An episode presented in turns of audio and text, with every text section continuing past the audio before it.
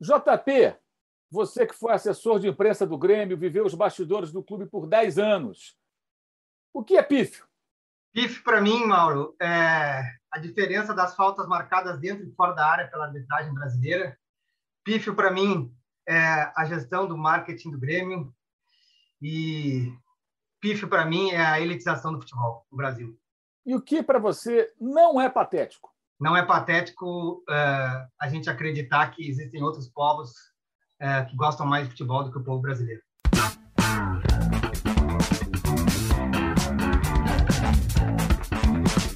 Patrocínio Amstel. Esse é o Dividido no All Sport. O entrevistado da vez é o João Paulo Jobim Fontoura, o JP, que foi assessor de imprensa do Grêmio entre 2010 e 2020, autor desse livro aqui que está comigo aqui na mão, tá? Jornalismo e Vestiário, Histórias e Bastidores contados por um assessor de imprensa. O livro é muito interessante porque o JP conta muitas coisas dos bastidores, muitas histórias, não só para gremistas, não. É um livro interessante para gremistas, para torcedores de clubes de futebol no geral, para entender como funciona essa relação. É... E, claro, para quem estuda jornalismo, para quem é jornalista, mais ainda, porque tem muitos ensinamentos aí de experiências que o JP acumulou ao longo da sua trajetória trabalhando no Grêmio. Obrigado por conversar com a gente, JP, mas vamos de cara para falar do seguinte: vamos começar mais leve. Né? Logo no começo do livro, você destaca a importância do vestiário e a presença não só dos jogadores, comissão técnica, dirigentes, massagistas, médicos, etc., mas até dos puxa-saco, né? aquela turma ali, os baba-ovo, né? que vão ali para o vestiário e tal. Tem alguma história de algum puxa-saco conto mais, assim, que vale a pena lembrar? Alguma coisa curiosa? Ô, Mauro, muito obrigado pelo convite. Sabe que eu sou teu admirador de longa data, então, para mim, foi, é, foi com muito prazer que eu recebi é, o teu convite e fazer parte do, do teu programa aqui para falar não só do livro, mas da, da experiência no mundo do, do, jornalismo esportivo, que, que é o que eu mais gosto. Em relação à questão de, de, de puxar saco em vestiário, é, eu vou dar um, dar um caso assim, é, que, é, que, que, junta algumas coisas, né? alguns elementos de vestiário. Né?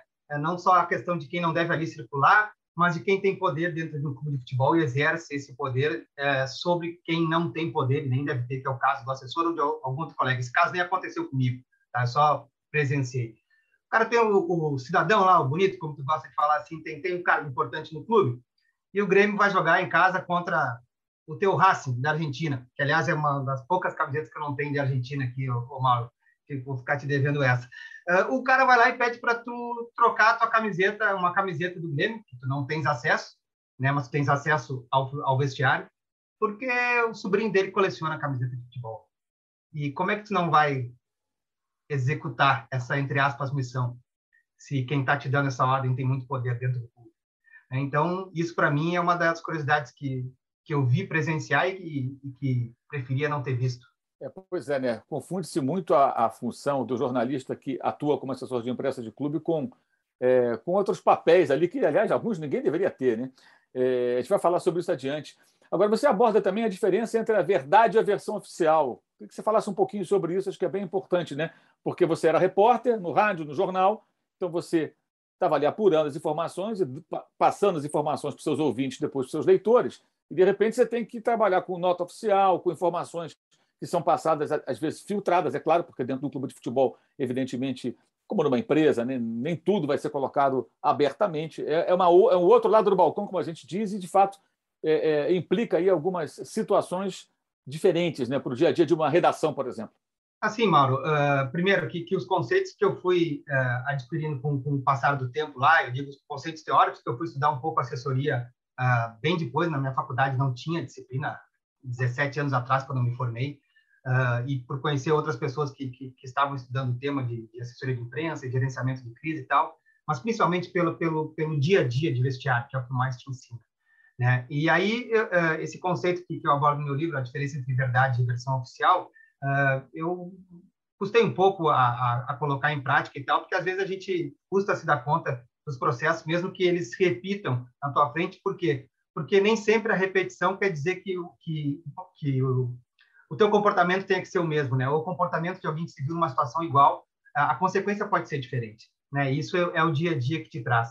Uh, o exemplo que eu mais que eu mais uh, costumo dar para exemplificar, porque para quem está nos acompanhando aqui, Mauro, é em relação a, a jogador uh, que fica fora de treinamentos. Isso foi um caso com um cara de excepcional nível, um jogador, me abordou para mostrar uma certa indignação ao lado dos colegas. Isso foi essa cena que eu estou descrevendo foi no departamento médico na época, uh, que o jogador tinha uh, participado dos últimos três jogos na semana ali, né, uma semana cheia, domingo, quarto, domingo, e de uma segunda até a outra, de dez sessões de treino, ele tinha participado de três. Né? Ou seja, não tinha treinado 70% do, do período, mas tinha jogado 100%. Né? E eu não tinha visto a matéria num, site nacional, confesso que não tinha visto, confessei isso para o jogador e para os colegas na hora, olha, eu não vi, e li na corrida a matéria e devolvi para o cara, vem cá, quantas, quantas vezes tu treinaste? Porque eu não sei quantas vezes tu treinou.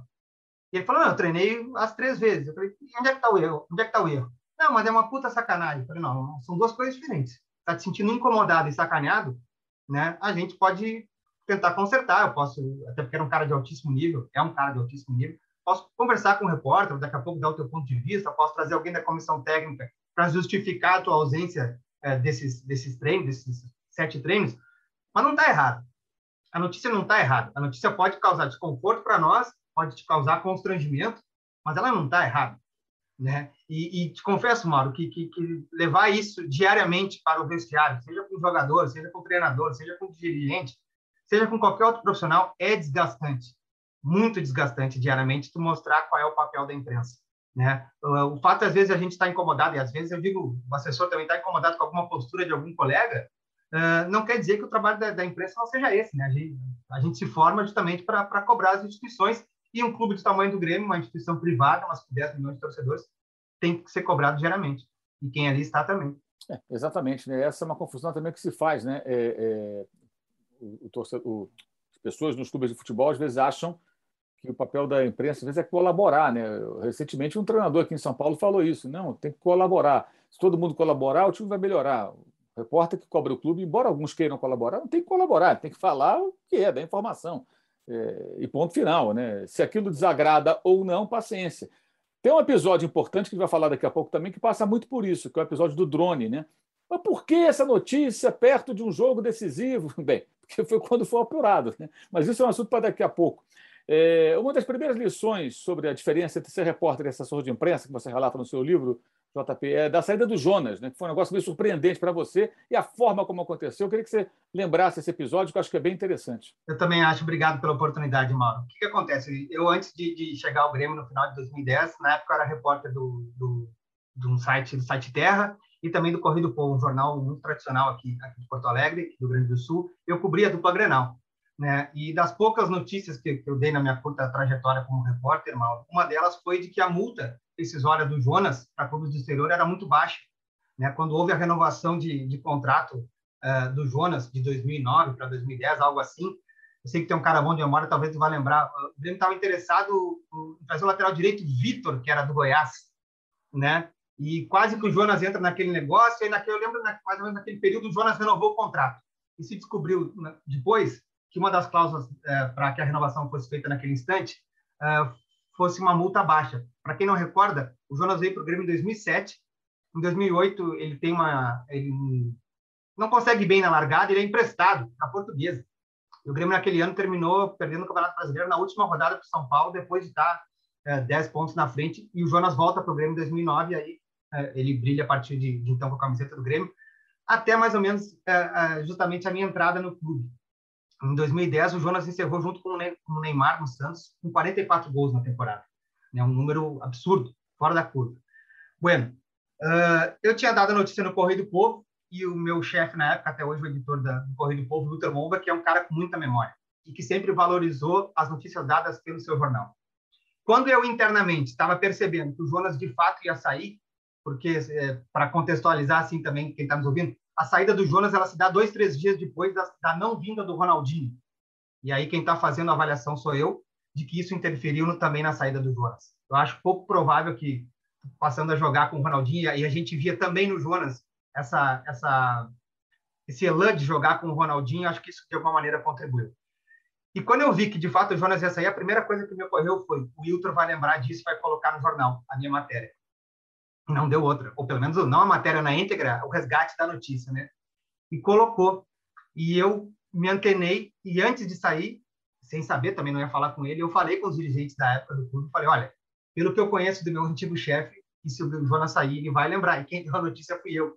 E vai ficar uma situação estranha, né? Eu agora no Grêmio sendo citado no jornal como o autor da matéria, né? Graças a Deus os dirigentes da época foram muito atenciosos e compreensivos, mas isso isso mostrou eh, de fato o, o Mauro é, como as coisas são dos dois lados, né? E, e, e recordo até retroativamente que eu na época me incomodei como assessor do clube pessoalmente porque eu achei que o clube tinha agido mal e não proporcionar uma coletiva de despedida do Jonas, por exemplo, né? Eu, ou seja, eu era muito cru como assessor.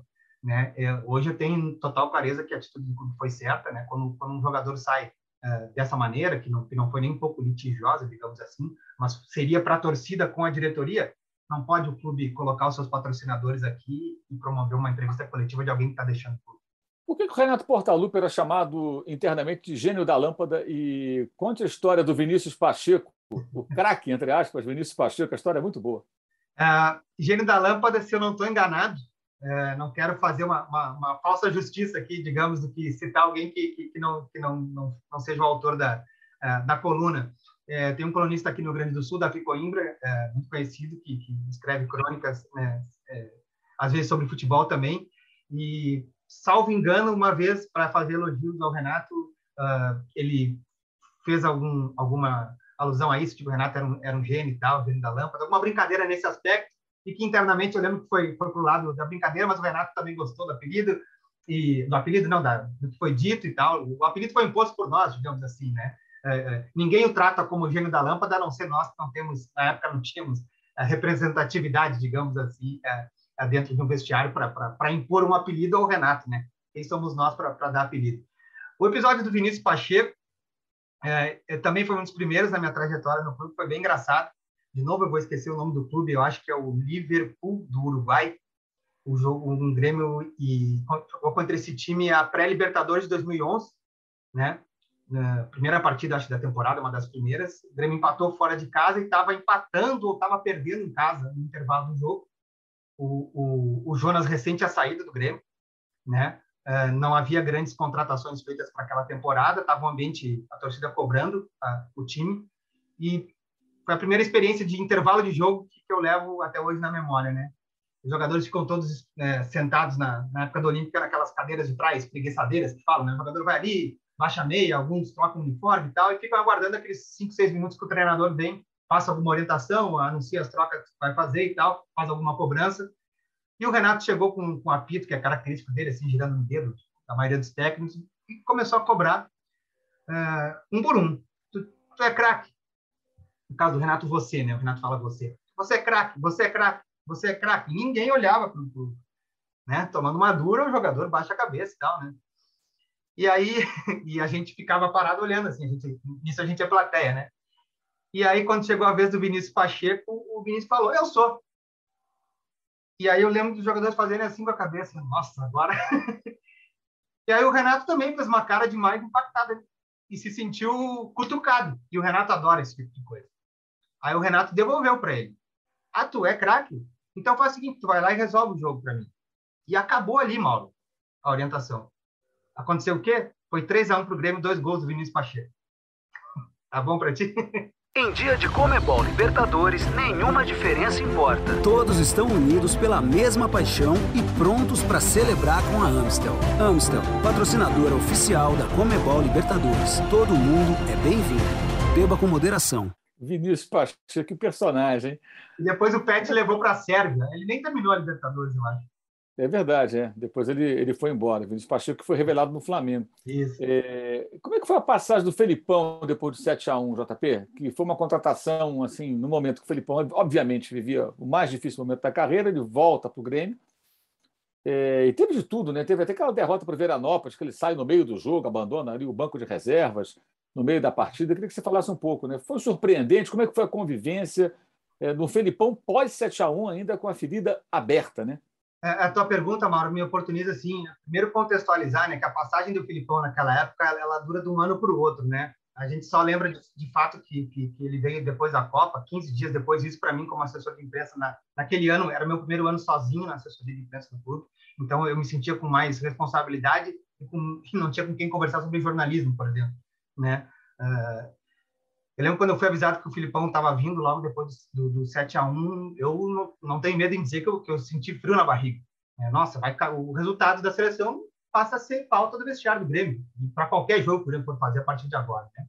Uh, o Filipão, no trato pessoal, pelo menos comigo, foi sempre tranquilo, uh, uma pessoa de muito mais idade do que, do que eu, né? Uh, sempre respeitoso em relação à função de assessor de imprensa, sempre ouviu né, aqueles, aqueles minutos que antecedem uma entrevista, que tu atualiza as notícias, atualiza a classificação, fala o que, que as pessoas mais ou menos estão comentando nas redes sociais, o que, que as rádios falaram, vai antecipar possíveis pautas e tal. O, o Filipão sempre foi atencioso. Uh, o Filipão herdou o trabalho do Anderson Moreira durante a Copa do Mundo. Uh, uh, assim, avaliando do ponto de vista técnico, que eu nem gosto, eu acho que o Filipão, naquela reta final, ele ajustou um pouco o time. Muita gente não lembra, por exemplo, o Grêmio ganhou de 4 a 1 o Grenal, o, o, time do Abel Braga, que terminou, inclusive, na frente do Grêmio, né, no, com do Alan Ruiz, do, do, do Luan e tal, o Dudu jogando muita bola naquele, naquele segundo semestre, né? É, mas, de fato, da virada de 2014, Mauro, para 2015, é, é, eu acho que é justo é, que a gente faça a seguinte ponderação, a seguinte contextualização. Ali houve o rompimento é, é, financeiro do clube, digamos assim. Eu, eu lembro o início da, da, da, trajetória de 2015, saía um jogador por dia, né? Barcos, Dudu, Ribeiro, Zé Roberto, Pará, uh, o vou estar esquecendo outros aqui, mas uh, o time meio que se desmanchou, o grupo se desmanchou, né? E houve uma necessidade de se não é nem investir, né? Gurizada para jogar, né? Os pratas da casa. Então, o início de trabalho de 2015 foi foi bastante complicado, né? Uh, esse episódio que tu te referes aconteceu numa partida do Campeonato Gaúcho e também chamou a atenção de todos. A mim não foi diferente né? E, e, o Filipão vai até o início do Campeonato Brasileiro, só até ali. Uh, ele chega a disputar a final do Campeonato Gaúcho contra o Inter, né? Por um gol o Grêmio não é campeão, né? Embora a diferença técnica entre as equipes fosse maior, né? Ele recente tinha trazido o Cebola Rodrigues, por exemplo, joga só o primeiro Grenal da Arena, não joga no Beira-Rio, o Grêmio perde 2 a 1 mas assim, uh, o, a passagem do Filipão tem, tem, tem muitos aspectos dentro e fora de campo, assim. Eu vejo assim. Para mim foi, foi, um, foi um aprendizado trabalhar com ele. Houve uma passagem com o Murtosa, né, que teve até uma determinada reação, né, porque você não estava comemorando uma vitória no Grenal, mas estava de fones de ouvido, escutando, ouvindo uma entrevista que você havia acompanhado né, com o jogador. O pessoal confunde muito esse papel do jornalista barra assessor de imprensa com alguma outra função no clube, porque, é claro, é, venceu o Grenal. Tudo bem, você está lá, faz parte, satisfeito com a vitória, mas você tem outras atribuições, outras tarefas que continuam no pós-jogo. Né? Quer dizer, da mesma maneira que o pessoal tem que fechar o jornal, no rádio, você tem que fazer os programas do rádio, na televisão, na internet, a gente tem que fazer muita coisa no pós-jogo. Você também tem muita tarefa depois do jogo, porque a repercussão está rolando, né? pedidos de entrevista, é, acompanhar a entrevista exclusiva que o atleta vai dar, o, o técnico, para isso, aquele veículo rola muito essa confusão, o pessoal não entender muito bem o papel do jornalista, que é, naquele momento, assessor de imprensa do departamento de futebol? Acho que sim, Mano. Acho que sim, a resposta é, é, é afirmativa e não necessariamente a, a esse contexto do pós-jogo, né? Acho que no dia a dia, muito mais exemplos eu teria para te dar né, do que esse. Né? Esse episódio que tu te referes, uh, para mim, ele, ele, tem muito mais a ver com, com a postura uh, do Murtosa, né? E até que eu vi em alguns outros auxiliares também que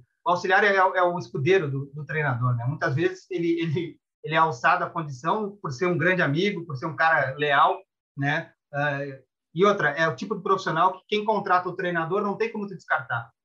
Né? A diretoria que está contratando não tem, não, não, eu, eu, trago o Mauro, mas eu não quero que venha o cara, não tem como, tu quer o Mauro, o pacote é com ele. Não estou dizendo que é o caso que... que mas, assim, eu, eu sempre gosto de pontuar, eu fiz questão de colocar no meu livro, que o Murtosa não fez parte da comissão técnica que entrou para a história do Grêmio nos anos 90. Ele não fazia parte do Grêmio. Né? Então, ele não tem nenhum título na história com a camiseta do Grêmio.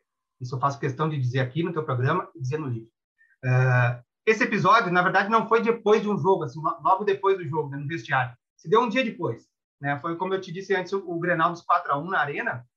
Uh, o Alan Ruiz, que era um argentino que... Não lembro qual era o clube que ele, que ele veio, acho, não lembro qual era o clube que ele veio, mas um cara bem, bem debochado, assim né? Um gurizão, um brincalhão, fanfarrão, bagunceiro, digamos assim, né? Mas um cara de, de, de, de bom trato, né? De, de, de, de, bom trato. E quando se expressava na entrevista coletiva, eu lembro de um ou dois personagens assim, o cara é muito da galinhagem ali dentro do vestiário e na hora de falar é muito sério, né? O que é bem legal de, de, de tu perceber como assessor ou como colega é essa diferença, né?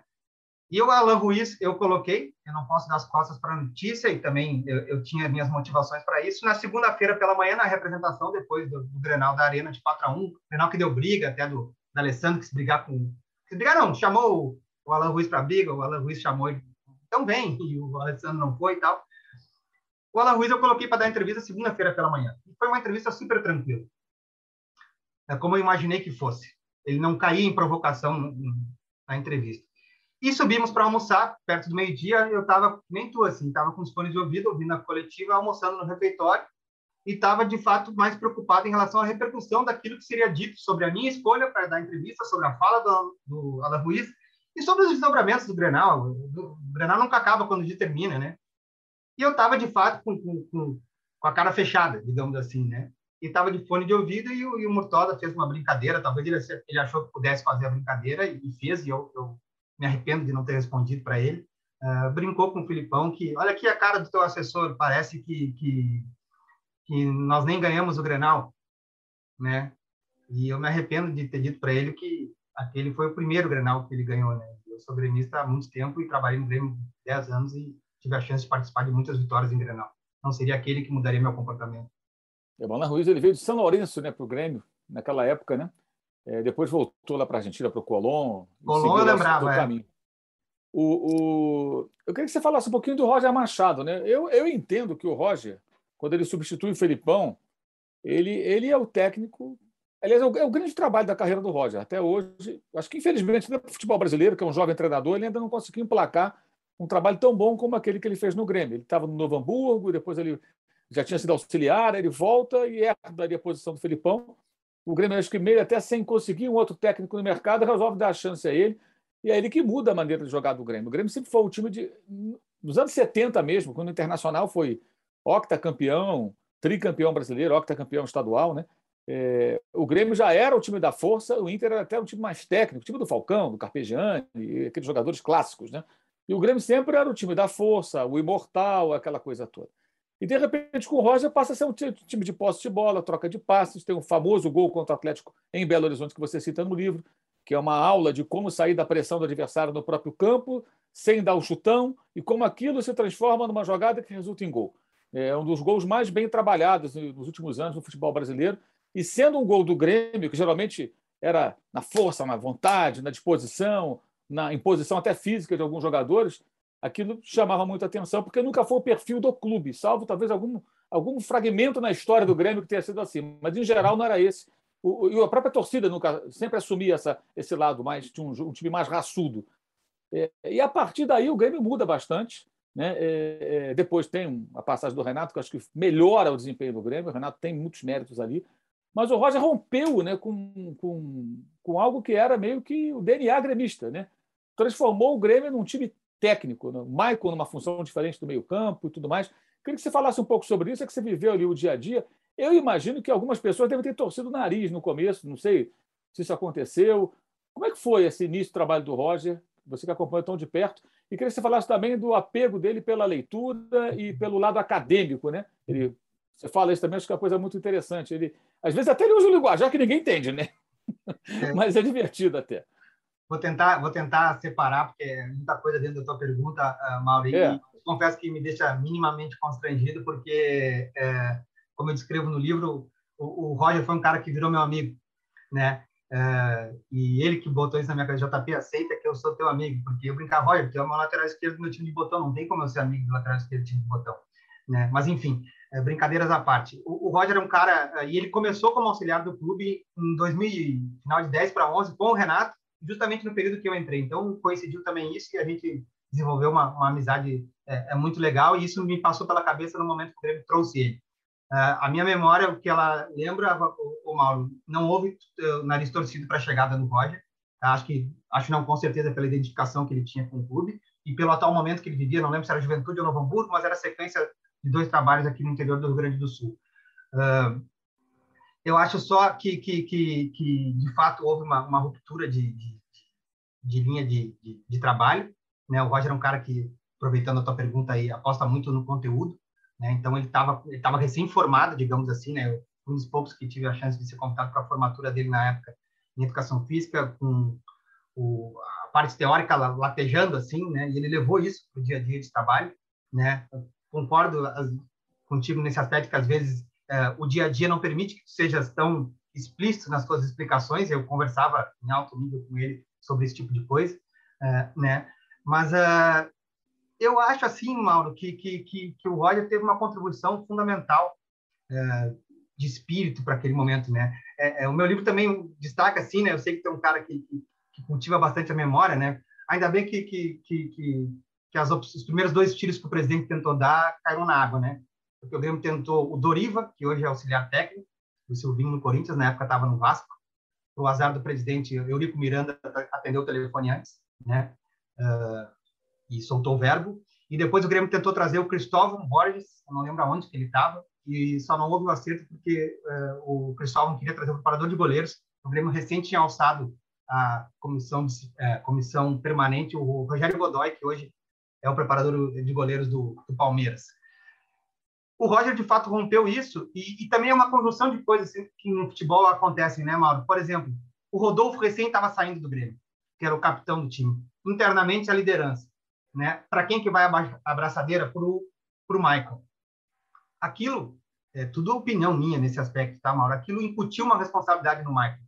Quando o Michael percebeu também que o, o Roger centralizou nele, também na figura do Douglas, mas no, começar a armar o jogo mais de trás, como eu não gosto de falar sobre tática, eu não entendo nada, mas o pensador do time, pensar o jogo mais de trás, eu acho que o Michael cresceu, os resultados aos poucos foram aparecendo, falaste do, do jogo contra o Atlético Mineiro, tem um jogo, acho que é o primeiro do Roger na Casa Mata aqui, contra o Corinthians. O Grêmio faz 3 a 0 Não lembro quem era o técnico do Corinthians, mas era um timaço do Corinthians e o Grêmio faz 3 a 0 aqui. Eu lembro o pessoal se olhasse, mas como 3 a 0 semana passada esse time não ganhava do, de não sei quem, né? Então, aos poucos, o trabalho do Roger é, foi surtindo efeito e, e aí eu deixo para os jogadores que trabalharam com ele falar que do quanto proveitoso foi o convívio com o Roger e eu, graças a Deus, cultivo esse, esse convívio até hoje. É, quando ele sai em 2016, né, é, o Rui estava saindo, o Rui Guerra, que era também o dirigente, havia uma, uma certa turbulência política no clube. Né? É, é aí vem o Renato. O Renato chega até, ele volta né, para o clube.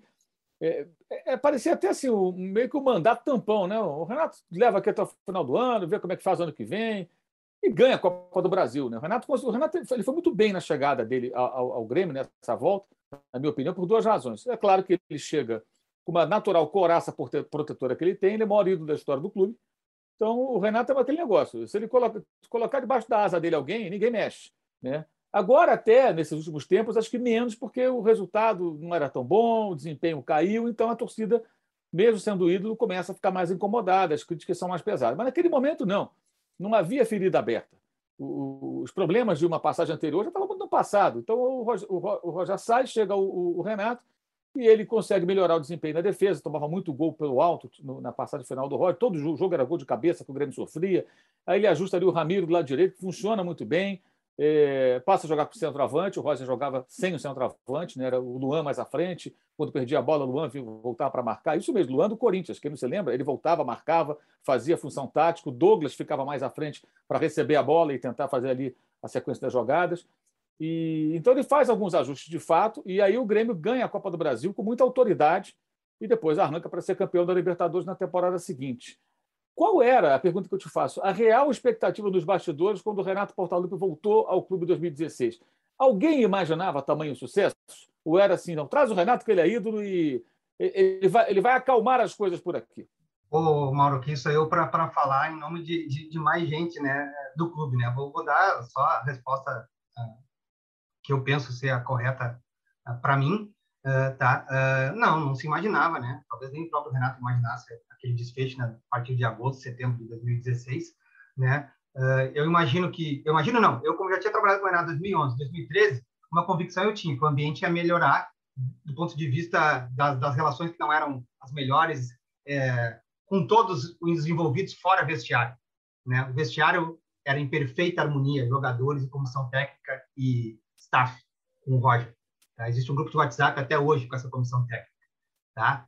Uh, o que acontece é que, que, que o Renato, embora as virtudes, os defeitos que tenha, eu, eu tenho para mim que ele é um cara abençoado em algumas coisas, Uh, e o Renato foi é, junto com o Grêmio, né? O Grêmio, em última análise, não só o Renato, mas o Renato estreia no jogo de volta das oitavas de final da Copa do Brasil contra o Atlético Paranaense. O Grêmio tinha ganho o jogo lá, gol do Bolanes, com o Roger de técnico, um dos primeiros jogos com o Ramiro pela beirada, após a venda do Juliano para fora. O Grêmio estreia um jogo com 15 mil pessoas na arena, o Grêmio tinha ganho do Atlético Paranaense, vai empatar, vai ganhar de novo, classifica com o Renato e agora o Renato vai começar a trabalhar. O Grêmio perde o jogo com uma falha do Marcelo Groi, o gol do André Lima vai para os pênaltis. É uma disputa maluca, que um monte de gente erra pênalti, e a última bola, e eu, eu sou testemunha disso, Mauro, e eu faço questão também de usar o teu programa para isso, para fazer uma, uma, uma, uma, defesa retroativa, embora o, o, o, o cara tenha feito também, mas não ganhou eco, que é o goleiro o Everton, que hoje está no Palmeiras. Quem assistiu o jogo pela televisão lembra dele estar tá levantando a mão para bater o último pênalti. E não, ele não pediu para bater. Veio do banco, através da pressão dos jogadores, ao Paulo Autuori, e a troca do último batedor. Não lembro que era o rapaz que ia bater o pênalti, já estava com a bola na mão, na marca da cal. Troca, o Everton bate muito bem pênalti e o Marcelo pega. A partir dali, tem mais uns três, quatro pênaltis para cada lado. Quando um erra, o outro erra. Quando um faz, o outro faz. Até que o Grêmio uh, uh, passa de fase.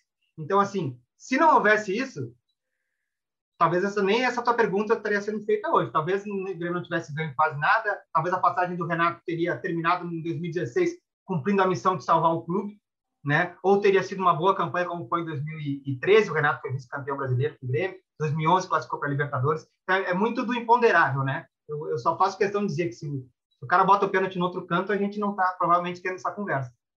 Na segunda parte da entrevista com o JP, ex-assessor de imprensa do Grêmio, ele vai falar sobre o episódio do drone, às vésperas da final da Libertadores de 2017, conquistada pelo tricolor gaúcho, e também sobre o famoso Flamengo 5, Grêmio 0 na Libertadores de 2019.